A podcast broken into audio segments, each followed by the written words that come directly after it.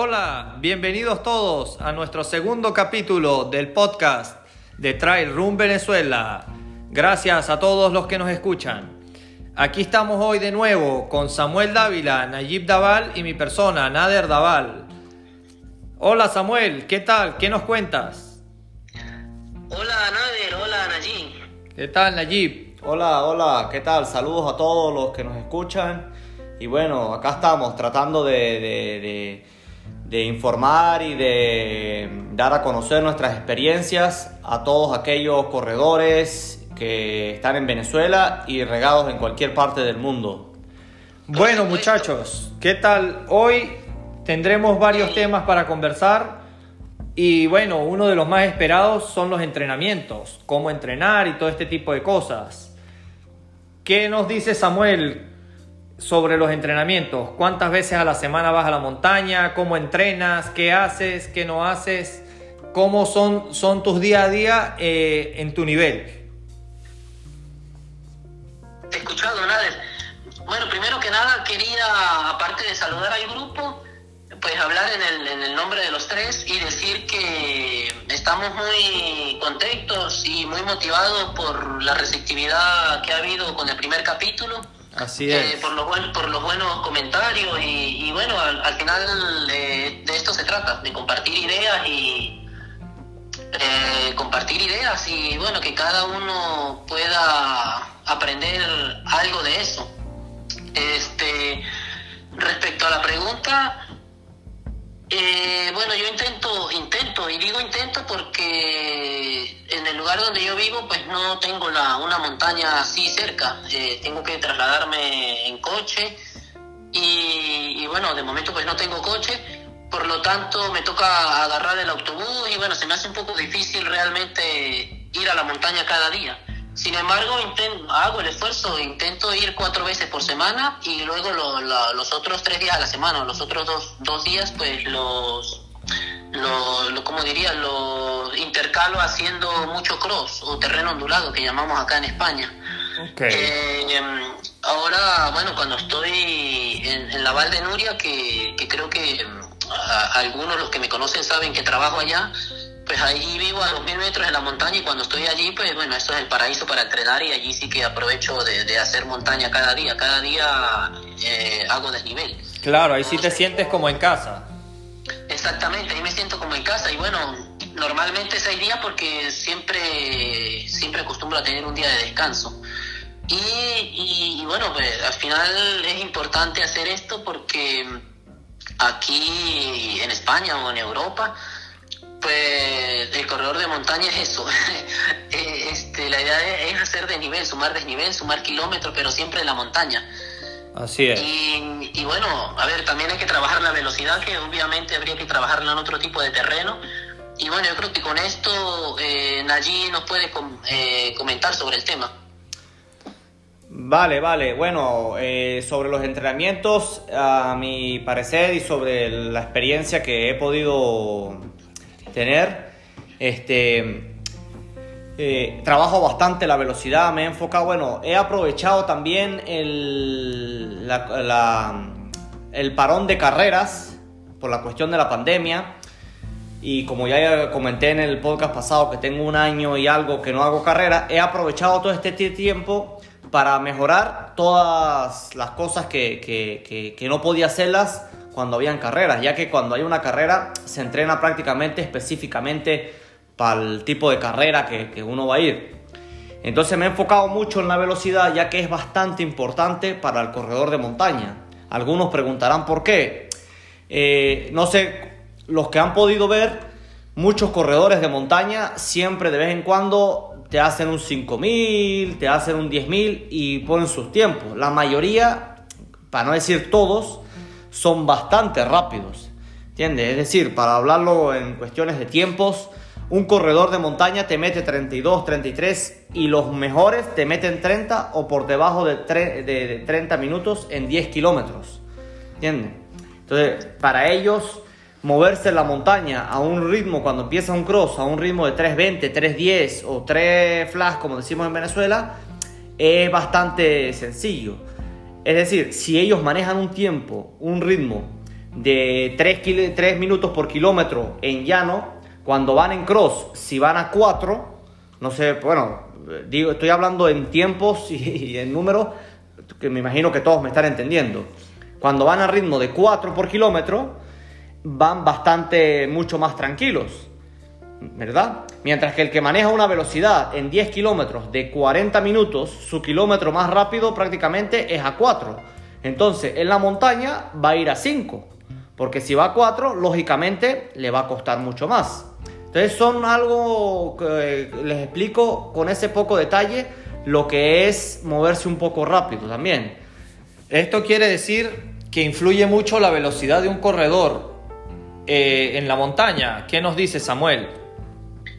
¿Es importante ser, ser muy rápido para correr montaña o no tiene nada que ver? Porque bueno, muchos de nosotros, yo por, en mi caso no era un corredor rápido, nunca ha sido una de mis virtudes. Aunque bueno, es algo a lo que me he dedicado mucho y he trabajado mucho para ir mejorándola. Y es lo que decimos, trabajar los fallos de uno, eso es algo muy importante. Pero... Eh, aquí sí me he dado cuenta que el 98% de los corredores de montaña son muy rápidos, eh, casi en todo tipo de terrenos. Pero, ¿qué nos dices tú a tu punto de vista? ¿Es muy importante, es lo que es primordial ser rápido para ser bueno en la montaña? Sí, Nader y Nayi, bueno, y todo el grupo. Eh, pues yo creo que es importante y primordial ser, ser un corredor rápido para desenvolverse mejor en la montaña. Y quisiera poner algunos ejemplos, más que nada, porque así, este, si alguien no los conoce, pues tendría referencias y podría, eh, incluso indagar sobre ellos. Por ejemplo, tenemos, bueno, nuestro máximo exponente en, el trail running, eh, Kilian Jornet, pues es un corredor que eh, hace unos meses en el reto de los 10 kilómetros que hizo ya, ya este, fue capaz de correr 29.59 Claro, estamos hablando, bueno, de un nivel muy alto. Pero, por ejemplo, el americano Jim Winsley también es un corredor que te corre por debajo de 30.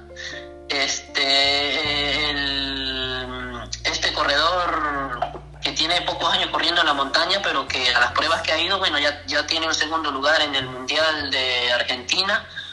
Este, me refiero al italiano Francesco Cupi también es un corredor que te corre 30 en 10 kilómetros y, obviamente pues mira, en ahora mismo en cualquier carrera a nivel internacional que va, pues está entre los 10 primeros del mundo, eh, independientemente del desnivel que tenga la prueba. Así es. Y, bueno, y así este, muchos otros corredores, por ejemplo, eh, de los corredores con más experiencia, que quizá, este, bueno, ahora mismo ya no está rindiendo tanto por, lógicamente por la edad, pero que siempre, siempre ha estado allí, incluso es uno de los corredores que, más le ha dado la talla a Kilian, y que es un corredor, lo fue muy rápido en una carrera, en carrera de calle y muy rápido en la montaña. Este, también podemos mencionar al, al italiano a Marco de Gasperi que, por ejemplo, para tener una idea, cuando ha ocurrido en la, en la carrera esta de Sierricinal en, en Suiza, pues en varias oportunidades este, fue campeón de esa carrera, bueno, con, con unos tiempos que, que, uno llamaría estratosféricos. Que bueno, Kilian Jornet ya, ya, hizo récord allá, pero, pero bueno, más que nada lo digo como referencia para el que quiera indagar y, y, darse cuenta del por qué hablamos de ello ahora. Así es. Y luego de eso, pues a nivel personal ya, cuando yo estaba en Venezuela sí que trabajaba mucho en la pista y, bueno, hacía muchas, muchas series en pista para trabajando la velocidad. De por sí, por naturaleza, eh, yo soy un corredor rápido y obviamente al estarla trabajando, podría decir que durante cinco años consecutivos, pues me, volví, digamos, me acostumbré a, a, a, trabajar la velocidad, a mantener estos ritmos altos, este, me adapté muy bien y una vez que llegué aquí a España, pues la sigo trabajando, pero bueno, no estoy tan enfocado en eso, como es el caso de Nadie ahora, porque yo ya lo tengo, ya lo traía, entonces me, claro. más bien enfocarme más en, bueno, en hacer de nivel, en hacer en, este tipo de, de nivel, porque era lo que no hacía en Venezuela, entonces era mi, bueno, mi debilidad, digamos. Tu fallo, sí. Exactamente, pero bueno, a nivel general, eh, humildemente yo podría decir que sí, que me muevo bien en, en, en los tres tipos de terreno, en la montaña. Eh, el ascenso, el descenso y el llano. Pero eh, sí que es importante el llano porque, a ver, por la experiencia que tengo, eh, corriendo ya con, bueno, con diferentes corredores aquí, sobre todo aquí en Cataluña, pues estos, estos, los corredores que son rápidos siempre como que tienen, digamos, ese plus de, o esa ventaja sobre, sobre los otros para, bueno, para ganar, ¿sabes? Incluso en los últimos kilómetros, eh, sprintando, bueno, en fin, eh, es, muy importante, es primordial y yo creo que el mejor ejemplo ahora que, que, lo está, que está enfocado en ello y que se ha dado cuenta de las diferencias y de los cambios que ha estado teniendo a nivel físico e incluso mental, pues es Najib. ¿Qué nos dice Najib al respecto?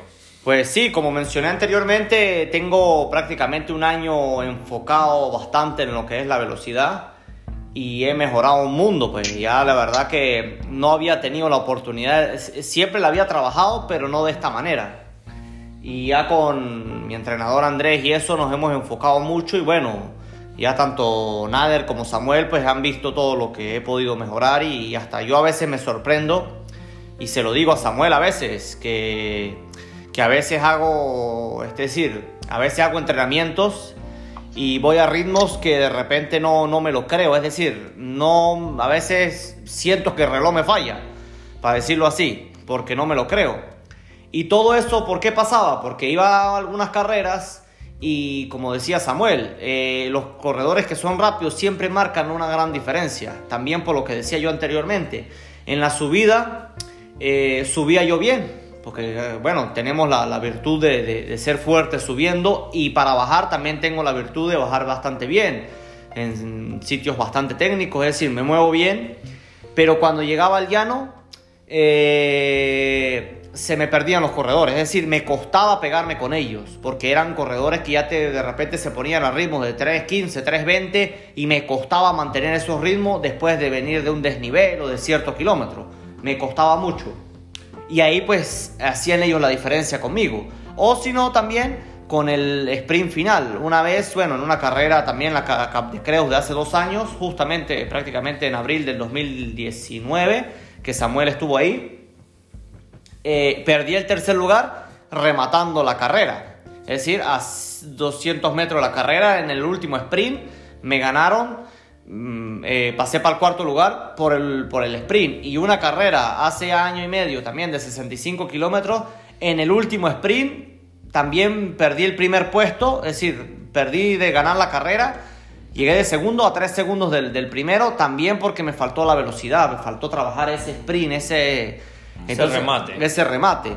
Y todo eso hay que trabajarlo. Igualmente, también no solo es la velocidad, también hay que trabajar eh, las series en subida, series en bajada, que creo que en Venezuela pues son muy pocos los que lo trabajarán. Eh, hasta a mí mismo cuando me lo empezó a mandar mi entrenador, yo mismo me sorprendí, decía, pero ¿qué voy a hacer series en bajada, bajadas técnicas? Sí, sí, también existen series en bajadas, que uno bajada como las bajadas bastante difíciles, hay que bajar también de repente no al 100%, pero a veces hay que bajar al 100%. Y todo eso hay que trabajarlo, no solo hay que dejarlo para las carreras, aunque es un poco peligroso a veces, pero hay que saberlo trabajar, porque a veces no hay que dejarlo justo para el día de la carrera a ver cómo bajo. También hay que probar, al menos hay, gente, hay personas que tienen una virtud de bajar, tanto como Samuel, como nosotros también, gracias a Dios la tenemos, no se nos hace tan difícil, pues. Sí, es como más destreza y saber leer el terreno y obviamente todo te lo va dando eh, el tiempo y el entrenamiento. Poco a poco vas agarrando más confianza, te vas soltando más. Pero es muy importante eso, también entrenar las bajadas, ya que para mí la bajada te exige mucho más las piernas que cualquier otra subida o cualquier llano, porque eh, bueno, la fuerza que soportan las piernas es demasiado grande. Entonces, si no estás bien adaptado a todo eso y en una carrera que uno generalmente se suele eh, eh, exigir mucho más, pues te pasa factura. Me pasó al principio de, que empecé a correr y las primeras carreras que bajaba un poco más duro de lo debido y luego las piernas me pesaban mucho que ya te dificulta todo y te, bueno, te penaliza la carrera.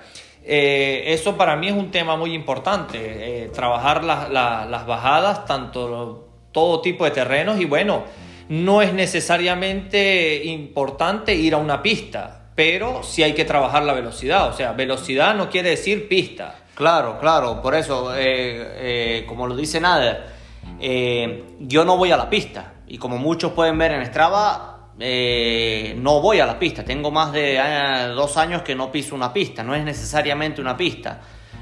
mucho mejor en un, en un sitio de cross o terreno ondulado. Y ahí se trabajaría también perfectamente. Teniendo ya un reloj que te pueda marcar este, la distancia y el kilómetro al que vayas. Y si no lo tienes, pues la verdad con un cronómetro, pero si no tienes cómo marcar, bueno, la pista es perfecta ya que te marca, si no tienes un reloj inteligente de los que hay actuales, eh, lógicamente la pista sería perfecta al que pueda ir también, no necesariamente, pero no es obligación, pues.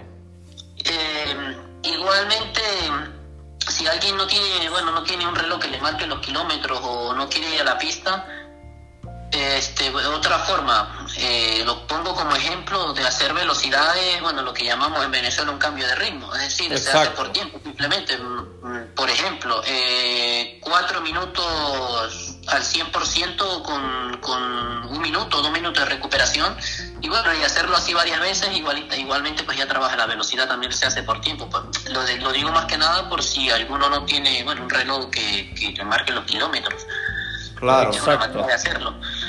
Y, bueno, este, pues en fin que es muy importante eso, la velocidad.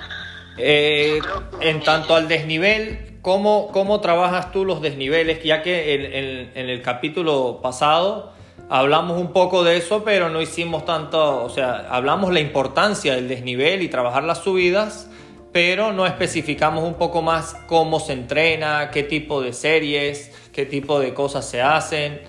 ¿Qué, cuál es eh, eh, eh, tu manera de entrenar en este tipo de, subidas, Samuel? Bueno, acerca del desnivel, solo hacer tres veces a la semana series encuestas de lo que hablaban ella al principio. bueno, ¿cómo serían estas series? Pues la metodología que, que utilizo con mi entrenador bueno, hacer serie, algunas series, claro, están, están basadas para eh, mejorar lo que es la resistencia a la velocidad, otras para mejorar la potencia, otras para mejorar el consumo máximo de oxígeno. Entonces, este, bueno, para eso están la serie, eh, por, como diría yo, por tiempos, eh, por lapsos muy cortos. Por ejemplo, un, un ejemplo sería este 10 repeticiones de 40 segundos por 20, es decir, 40 segundos al 100% por 20 de recuperación. O incluso al revés, eh, de 20 segundos al 100% por 40 de recuperación. Se puede hacer de las dos formas. Eh, o sea, esto es un ejemplo de, de muchísimos que hay. Lo, también se puede hacer de un minuto, de 1 por 20 o de 1 por 2 eso serían las cortas y luego tenemos las series largas de, de, 3 minutos, de 4 minutos, de 3x2, de 4x2, o, o las series largas de, 5x2, de 10x5 incluso. Bueno, cada una tiene, tiene su beneficio. Claro, y cada, cada una de, estas, de estos entrenamientos y estas series también eh, va de acuerdo a la, a la capacidad y el nivel de cada corredor, obviamente. Todo esto pues lo hacemos, eh, hacemos referencia de que es eh, según nuestro nivel y según nuestro entrenamiento y, la capacidad que cada quien tiene, pero no es eh, como ley de que tienes que empezar así y tiene que ser todo así. Najib, que, que, Por ejemplo, por ejemplo, en el caso de las series, no sé, un corredor élite, pues como nosotros, de repente yo las hago mm, eh, a zona 4, zona 5, zona 6, zona 7. Pero claro, para un amateur, lógicamente es imposible hacerlas a, zona 5. Entonces, claro, tendría que empezar trabajándolas a zona 3 máximo. Y luego, a medida, bueno, mira, como ya sabemos, la, la, la, pues la práctica hace la fortaleza este luego pues puede ir bueno puede ir eh, subiendo intensidad ese, nivel pues claro pero al final para eso pues mira lo mejor es bueno tener obviamente este un profesional que, que bueno que, que un guía pues un, un entrenador. Sí, Claro, alguien que, lo lleve a uno y que lo- te asesore y que te sepa llevar.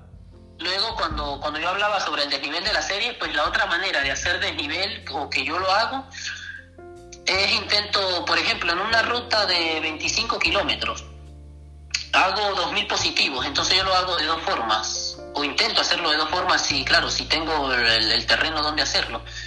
Una sería, por ejemplo, hago 25 kilómetros con 2.000 positivos haciendo cuatro subidas y cuatro bajadas, que por ejemplo es el terreno que se me presenta aquí cerca de casa, en el Caltecreos.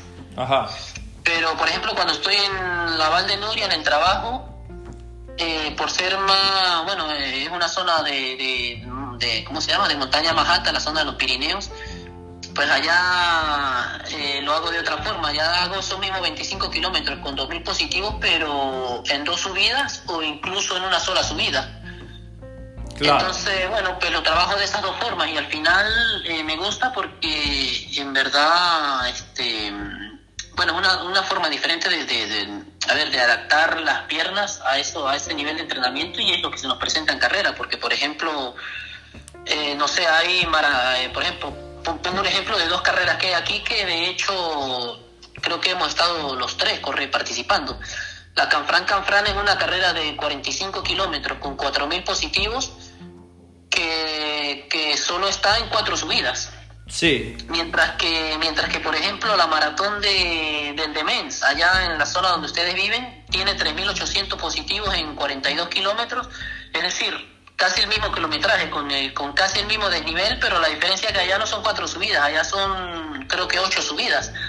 Claro. Ocho más, más unos cuantos repechos ahí engañosos. Exactamente, es el mismo kilometraje, con el mismo desnivel, pero una manera diferente de hacerlo. Claro, claro. Me preguntan qué es más duro. Pues mira, los dos son, los dos son duros de hacer. Quizás podría decir que es más duro el, el, eh, cuando son más, más subidas por el por el tema que hablábamos en el capítulo Claro. anterior, el, el, Por los el tema de los quiebres, que, que es lo que, bueno, lo que lo que nos digamos nos destroza a nivel muscular más rápido. Claro, y lo que Claro. hacía mención hace un momento, que las bajadas también exigen mucho las piernas. Y bueno, eso, eso es, eso hay que trabajarlo bastante también, porque muchas personas, eh, que, bueno, yo tanto con mi entrenador como nosotros acá, no, una de las cosas que, siempre me, me, manda es eso, pues, este, a veces donde yo vivo eh, es una zona muy montañosa, lo único que no son montañas altas, ¿me entiendes? Las montañas más altas llegan hasta 1000 metros, pero prácticamente se sube desde 400, es decir, son 600 positivos. Claro, tienen bastante, algunas son un poco empinadas y tienen su, dificultad, unas más que otras, otras menos. En fin, para yo sumar 1500 o 2000 positivos, pues tengo que hacer varias subidas. No puedo hacer dos, tres subidas, tengo que hacer por lo menos cinco subidas. Entonces, una de las cosas muy importantes de trabajar es eso. Cuando llegues a la subida, así estés lactado, empieza a bajar de una vez. ¿Entiendes? Eso hay que trabajarlo porque eso es acostumbrar a las piernas, porque muchas personas cuando llegue, termina la subida llegan tan lactados que les cuesta volver tanto a agarrar un cross como a agarrar una bajada. Y ahí hace mucho la diferencia también, porque la mayoría de los corredores buenos, élites, de una vez te agarran una bajada como si no hubiera pasado nada. Samuel lo sabe. Y, y- y- Sí, sí. y eso hay que trabajarlo mucho. Apenas llegues arriba, baja de una, si estés lactado con lo que puedas bajar. Entonces, aquí- Claro, obviamente con precaución porque a muchos nos tiemblan las piernas. Claro, si, se te, ¿no? si ves que se te duermen las piernas y ya estás demasiado lactado, pues para un poco y descansa. Otra cosa muy importante que yo lo trabajo también, eh, este, que tengo bastante, la eh, prácticamente lo trabajo mucho, eh, mezclo mucho las series de subida con las series en llano. ¿Para qué? Para hacer ese intercambio o viceversa. Hago series en llano y después voy a, la- a hacer series en subida. Porque ese cambio de- de- de De terreno. ese cambio de terreno ayuda a los músculos a trabajar de otra forma. ¿Ves? Entonces a veces voy y hago tantas series en subida, de diferentes maneras, lógico. Y cuando termino, es decir, de una vez me voy para una parte llana y hago de una vez unas cuantas series en llano. ¿Ves? Ahí hago el cambio de terreno de una, o a veces las hago primero en llano y luego voy a la subida. Y La subida contando la bajada también, porque también bajo un poco. O si no, hago las series que llamamos triangulares, que trabajamos eh, subiendo, bajando y llano también, juntas. Subo, bajo y, trabajamos el llano. Esos son algunos de los datos que más o menos entreno yo con Nader y eso. Eh, también, como hacíamos referencia hace un momento, Samuel y, Nader, todos esos son entrenamientos y son cosas que practicamos nosotros con, las manos de profesionales que vamos a cada uno a su nivel. ¿Entiendes? De repente no todos les sirva este entrenamiento. De repente a algunos les sirva, otros no. Cada uno a su nivel, ¿me entiendes? Cada uno a su zona. Aparte, la recuperación de cada uno es diferente. ¿Entiendes? Samuel, eh, Samuel o nosotros hacemos una, una, una subida de tres minutos, podemos recuperar uno Mientras que, y volvemos a otra vez a hacer otra serie de tres y estamos ya recuperados con un minuto, mientras que otros pueden recuperar mucho más, porque también aparte de, aparte de las series y aparte de todo, una de las cosas más importantes es la recuperación. ¿Entiendes? Ya que si no hay una buena recuperación, lógicamente no va a haber un buen entrenamiento, no va a haber un, buen rendimiento. ¿Entiendes? ¿Qué, qué, qué Samuel respecto a la recuperación? ¿Qué, ¿Cuál es la mejor manera de recuperar? ¿Cómo se recupera un, cuerpo, pues, sobre todo después de una carrera o después de un entrenamiento muy agotador? Porque algo muy importante, la gente cree que solo entrenar, algo muy importante es la recuperación y, y lo hemos conversado entre nosotros muchas veces que, bueno, por ejemplo, tú eres un corredor que te cae muy bien el descanso. De hecho, eh, con pocas horas de entrenamiento estás incluso mucho, en mucha mejor forma que entrenando muchas horas a la semana. Eh, a diferencia de Nayib y yo, que por ejemplo nosotros eh, no somos de esos de, descansar mucho porque nos, nos, pasa factura rápido el cuerpo. Por ejemplo, yo en mi caso Mm, antes de una carrera, un día antes, tengo que entrenar obligatoriamente. He, probé muchas veces no entrenar, descansar y me iba peor. Entonces, para mí en lo personal, yo soy de los que un día antes de una carrera me puedo hacer hasta 10 kilómetros a un ritmo tranquilo, regenerativo, eh, solamente como para soltar las piernas, entrar en calor y eso. Prefiero hacerlo que no hacerlo. Eh, hay corredores que arrancan, de hecho, hasta en carreras, los hemos visto aquí, a muchos élites, muchos profesionales que ni siquiera calientan antes de la carrera y salen disparados y eso no, no los para nadie. De hecho, bueno, aquí el tema de la velocidad es muy importante y vuelvo a hacer hincapié en ello, ya que aquí en las carreras, sea la distancia que sea, eh, la gente en las salidas salen como si fuese a correr 400 metros y ustedes pues bien lo saben. Y eso que luego te sigue una subida de 1000 metros o 1200 metros positivo y nadie le importa eso. Igual salen a tope. Pero el tema de la recuperación eh, lo veo fundamental en todo, este, en todo esto para, para poder asimilar los trabajos. ¿Qué, ¿Qué, nos dices tú al respecto? Gracias, Nader. Eh, el tema de recuperación, por ejemplo, antes de una carrera, eh, normalmente, normalmente estoy acostumbrado a descansar dos días antes, es decir, dos días completos de total recuperación. Que, en este caso lo que tú decías, no a todos nos funciona, nos funciona este, bien. Por ejemplo, a ti te funciona mejor a correr algo el día anterior. Eh, no, a mí en mi caso prefiero entrenar, eh, bueno, entrenar durante esa semana, eh, bajo las cargas obviamente, y los últimos dos días sí este, recuperar completamente, porque ya lo tengo, bueno, eh, con la experiencia comprobado que, que, me va mejor, rindo más en, bueno, en cualquier competición, cuando descanso bien, cuando estoy totalmente recuperado, que, que llegar un poco cargado. Y después de una, de una competición, eh, básicamente solo hacer lo mismo, este, un día o incluso dos días completos de recuperación y luego ya sí, bueno, salgo a, hacer 10, 15 kilómetros a un, bueno, un 60% y, y continúo una semana así muy suave. Y luego ya, bueno, en la siguiente semana, si, si me siento muy bien, pues ya comienzo a subir otra vez las cargas. Claro. Pero claro, eh, lo dicho, esto me funciona a mí. Eh, quizás a, ti no, te, no, no es lo mejor o para muchos corredores. Por ejemplo, el tema cuando hablaba de la salida de las carreras, eh, Nayib y yo somos un ejemplo claro. yo en verdad necesito calentar muy poco para salir a, bueno, a hacer un entrenamiento, cualquier carrera. Yo con 10 minutos de calentamiento ya, ya es suficiente. En cambio, yo sé que en allí, por ejemplo, no, no podría hacer eso. Él necesita mínimo media hora de calentamiento para, para poder realmente sentirse bien en, en el momento de, de, arranque. Así es, así es. De, de, hecho, yo siempre le digo que él es como un motor a gasoil. Siempre tiene que calentarlo mucho para que arranque bien. Bueno, la verdad, la verdad que sí.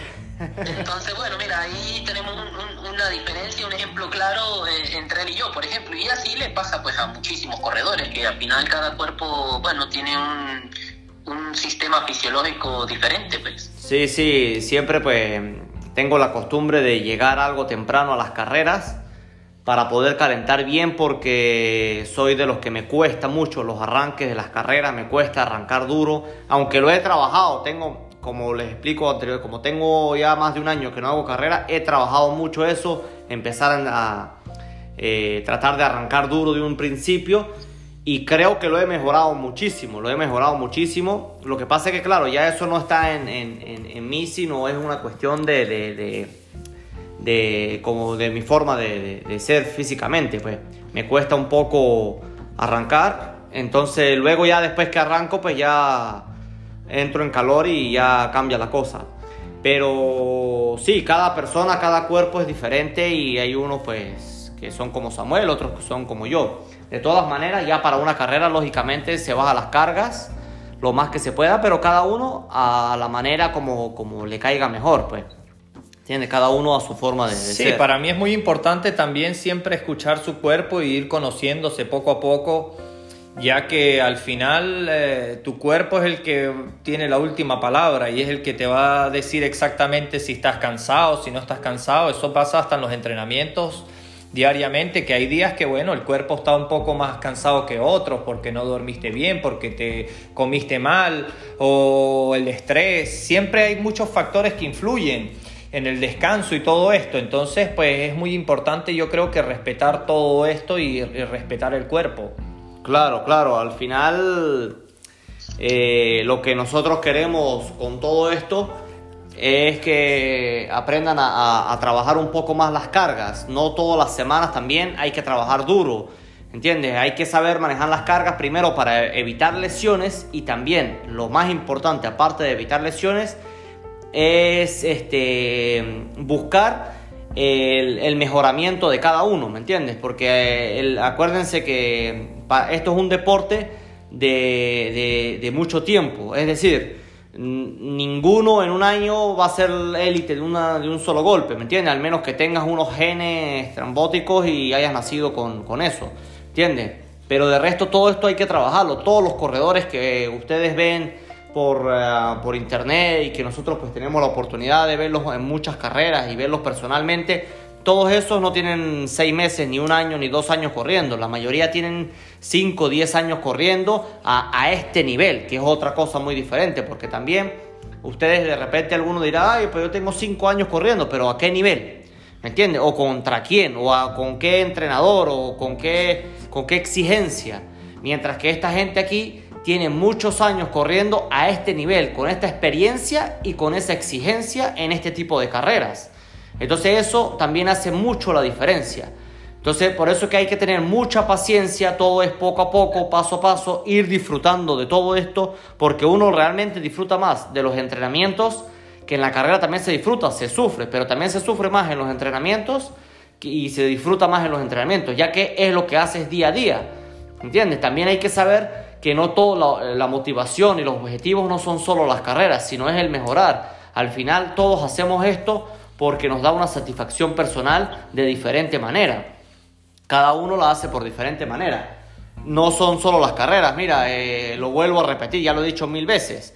Eh, al principio, cuando empezó la pandemia, la cuarentena, pues um, yo fui uno de los que de repente seguía entrenando, tenía la oportunidad de seguir entrenando en casa y seguía con la motivación. Luego llegó un momento donde ya me desmotivé, ya como no habían carreras, decía, pero ¿para qué voy a seguir entrenando? Pero si no hay carreras, pero si no hay carreras. Al final, poco a poco, empecé a buscar la motivación eh, personal sin necesidad de una carrera. Y sigo entrenando día a día y sigo este, haciendo este, mil cosas aparte del entrenamiento em, enfocadas en este deporte que van sin, sin, necesidad de hacer una carrera. Si llegan las carreras cuando tengan que llegar, bien, ¿me entiendes? Es como otra motivación, pero al final eh, es hacerlo sin necesidad. La carrera no lo es todo. Al final, si no hay carreras, no quiere decir que se acaba este deporte, pues. Así es, así es. Y bueno, eso mismo, ese mismo tema durante la pandemia, pues mucha gente se dedicó a entrenar más en casa y muchas horas y, y todo esto. Y,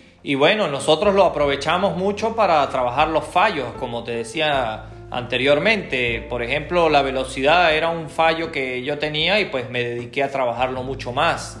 Y he visto la mejora en un año, pues sin carreras y eso, que he trabajado más los puntos débiles eh, me ha ido mucho mejor en, esos aspectos.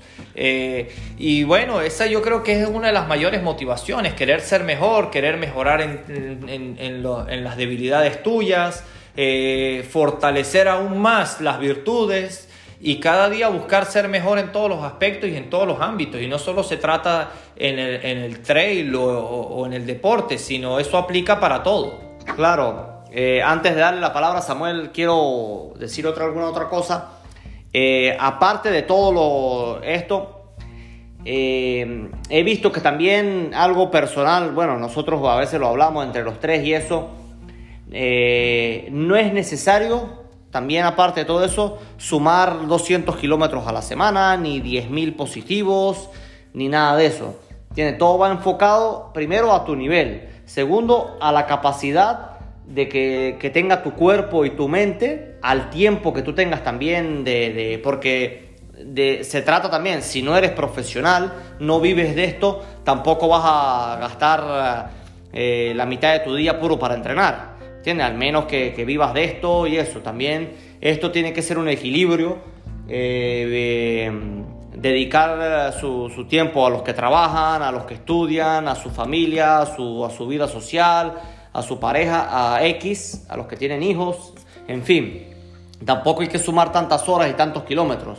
Nosotros, por ejemplo, nos enfocamos, o aquí en España, en Europa, se enfoca mucho, es decir, allá en Venezuela eh, siempre tienen la, la, la, la forma de, de, entrenar muchos kilómetros. Y yo era uno de ellos, ¿me entiendes? Yo decía, si iba por una carrera de, de 80 kilómetros, pues tenía que sumar a la semana 160, el doble, como para uno decir, pues lo voy a aguantar. Hacía fondos de 5, 6, 7 horas. ¿Entienden? Entonces ahora me doy cuenta de que todo lo que hacía para mí, para lo, bueno, lo que he aprendido acá con mi entrenador y todo eso, y Samuel también y todos, es que nosotros ya, por ejemplo, yo no sumo tantos kilómetros.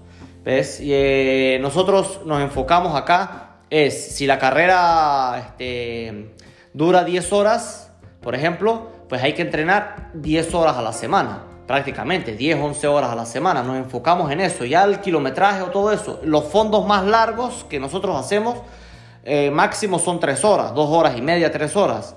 No así la carrera sea de 5 horas, 6 horas eh, si estás entrenando bien, estás sumando los entrenamientos de calidad como son, tienes la buena recuperación, vas a aguantar esas 6 horas, no importa si no las hayas entrenado continuas.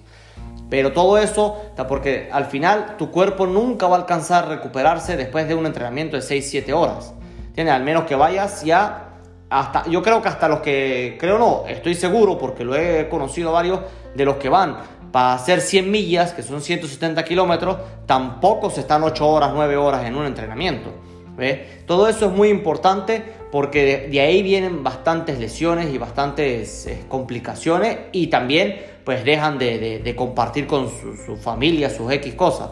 No, no es necesario sumar tantas horas ni tantos kilómetros. Samuel, ¿qué. ¿qué piensas tú? cuando Nani hablaba de, bueno, de las 100 millas, eh, por ejemplo, eh, por lo que yo he leído y sé, por ejemplo, François, que es uno de los, bueno, de los máximos exponentes a nivel mundial en, con, bueno, con gran experiencia en este tipo de carreras, pues creo que él el, el fondo más largo que hace para correr 100 millas eh, son 7 horas de entrenamiento.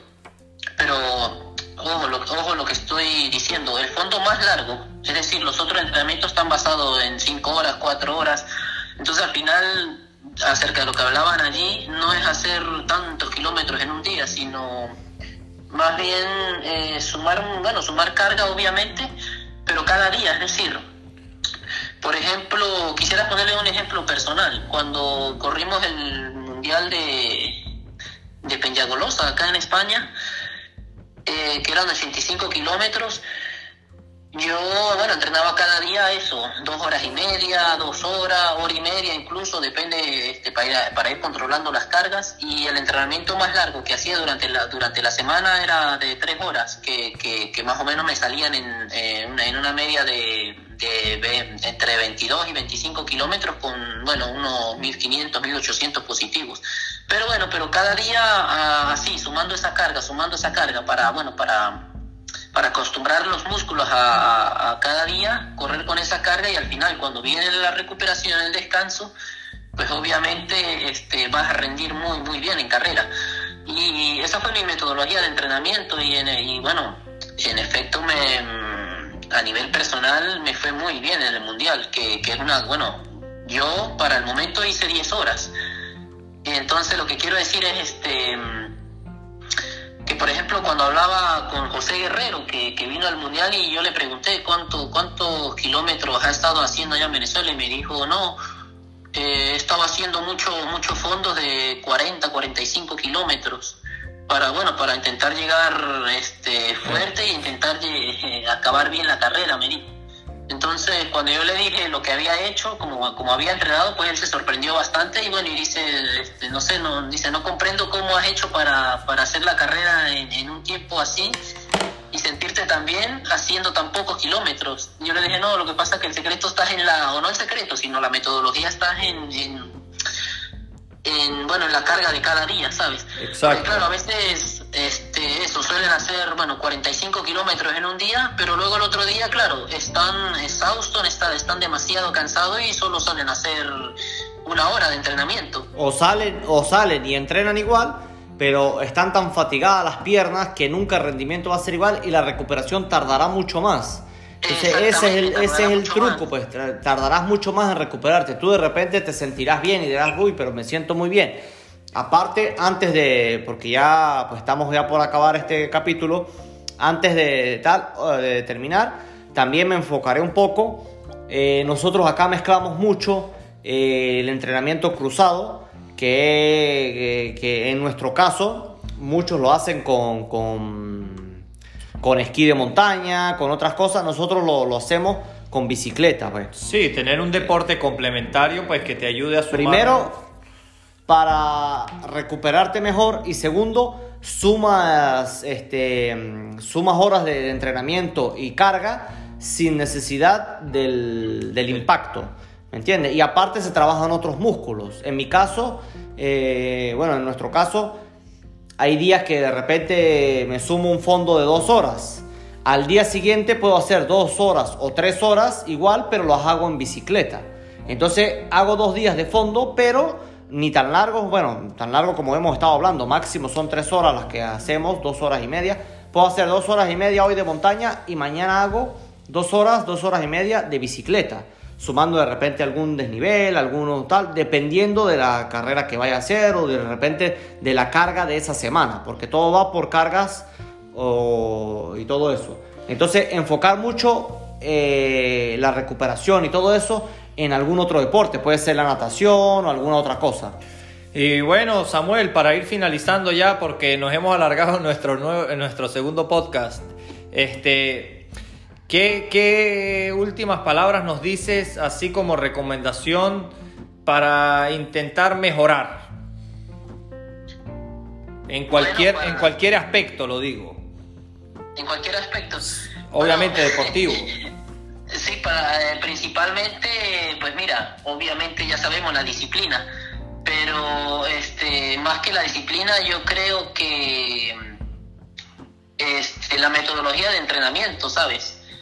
Eh, al final, en la metodología de entrenamiento, pues está gran parte de, bueno, de la mejora del rendimiento que uno pueda tener. Y cuando digo metodología del entrenamiento, eh, bueno, al final nos me refiero a lo mismo, a, cómo, cómo, trabajar en desnivel, cómo trabajar las series, este, el tema de la velocidad, lo que hablaban allí, eh, ¿sabes? Todo eso. Claro, claro. Y bueno, ya para ir finalizando, eh, creo que todo esto que estamos compartiendo y hablando aquí es eh, netamente informativo y todo lo hacemos al nivel que ya nosotros estamos adaptados y nos cae bien pero obviamente siempre es primordial buscarse un experto y la opinión de un experto porque cada cuerpo es diferente, todo necesita preparación.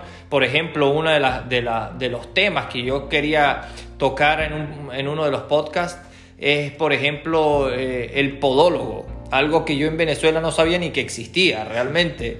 Y aquí pues el podólogo me ha salvado de seguir corriendo, así literalmente lo digo eh, ya que aquí pues el 98% de los corredores antes de empezar a correr se hacen un estudio de la pisada y bueno, te hacen te hace una medición de las piernas, te, te, ven exactamente tu pisada y a mí me salvó de muchas lesiones y bueno, bien sabes tú Samuel que el año pasado pues estuve eh, con muchos dolores, dolores que nunca lograba saber exactamente qué era y todo era un desequilibrio por la pisada y era una tontería, pero esa tontería a largo plazo pues se va convirtiendo en un problema mayor. Y todo ese tipo de cosas al final influyen en todo, pues. Entonces siempre eh, eh, la opinión de un experto va a ser mucho más importante. Claro, este, al final cada uno, cada uno pues eh, tiene que, por la manera de ver y de su nivel, buscar algún profesional dependiendo de lo que quiere mejorar, pues. Eh, aparte, eh, ya en, algún próximo podcast, próximo capítulo, hablaremos también tanto de, de, todos los, todo lo que genera este deporte para buscar, para poder mejorar. Y por ejemplo, hablaremos también de la nutrición, en carreras, cómo preparar una carrera, eh, de cómo preparar el, bolso, por llamarlo aquí lo dicen mochila, porque son cosas muy importantes que en Venezuela, pues yo era uno de los que llevaba cosas que nunca usaba y a muchos les debe pasar eso, de qué llevar, qué no llevar, qué comer antes, qué comer después, qué comer durante la carrera. Eh, todas esas cosas también hablaremos eh, enfocándonos un poco en la nutrición es eh, buscar el peso ideal de cada uno, el peso como corredor, que yo sé que, bueno, de repente a algunos se les hace mucho más difícil, no hay que estar endietado al mil por ciento, sino buscar un estilo de vida, en comer aparte de comer saludable, sino, sino comer lo, que, lo que necesites para poder rendir al 100% en cada entrenamiento. Claro, al final la alimentación también cumple una función muy importante en todo el deporte y bueno, es primordial, creo yo. Y bueno, también dejaremos para un próximo podcast el tema del entrenamiento mental, ya que, bueno, físico y mental, ya que pues son temas un poco extensos y van de la mano. Yo creo que entrenar la mente no va sin entrenar el cuerpo y entrenar el cuerpo pues tampoco va sin entrenar la mente, porque los dos son factores muy importantes y decisivos eh, en cualquier distancia, cosa que hablábamos anteriormente entre nosotros y, es un tema bastante extenso. Y bueno, lo dejaremos para un próximo podcast. Samuel, ¿qué nos dices para finalizar? Bueno, primero que nada, pues darle las gracias a vosotros y por supuesto darle las gracias al grupo, a todos los que nos escuchan y bueno, que este segundo capítulo también sea del agrado de todos y que eh, lo poco que, nosotros podemos enseñar, eh, como siempre he dicho, a base de lectura, a base de experiencia, les pueda ser útil. Yo creo que al final de esto se trata, de compartir ideas y yo creo que todo suma. Y igual este, nosotros no tenemos la verdad absoluta, como digo siempre, simplemente compartimos lo, la experiencia, lo que sabemos y cada uno pues coge de aquí lo que lo, que, se le haga útil. Lo que cree que le puede funcionar, pues, y, y, lo que no, pues no. Entonces, al final, bueno, pues siempre ver la parte positiva de todo esto. Este, pero, como decían allí, al final también eh, creo, creo que con esta información y con lo que también eh, ellos saben allá, el conocimiento que ellos tienen, pues eh, agarrando datos de aquí, agarrando datos de allá, de la lectura, bueno, de, de, de, cualquier cosa, pues, este, eh, ¿cómo se dice? Se ayuda, con eso ya, simplemente con eso se ayuda a mejorar, ¿sabes? A mejorar, bueno, en, todos los aspectos y lógicamente lo ideal es buscarse un, bueno, un guía, un profesional de, de esto porque al final, por más de que uno intenta hacerlo bien o que sabe a base de experiencia, pues siempre el que sabe es el que sabe, como digo yo, o sea, no hay como un profesional independientemente, bueno, del área que sea. Claro, claro, y bueno, pues esperemos que toda esta información les sirva a todos los que nos escuchan. Y bueno, como ya decía Samuel, pues queremos, estamos bastante contentos y, y alegres de que el primer podcast pues les haya gustado y esperemos que este pues les sirva bastante a todos y esperemos seguir con algún próximo. Y bueno, gracias a todos los que nos oyen nuevamente desde Venezuela, desde Chile, desde Argentina. Nos han informado que nos oyen también y de verdad que para nosotros es una, una gran alegría y, un honor hacer esto para todos ustedes. Y bueno, estaremos próximamente haciendo un nuevo podcast. Muchas gracias a todos y saludos para todos, sobre todo para Traer un Venezuela. Vale.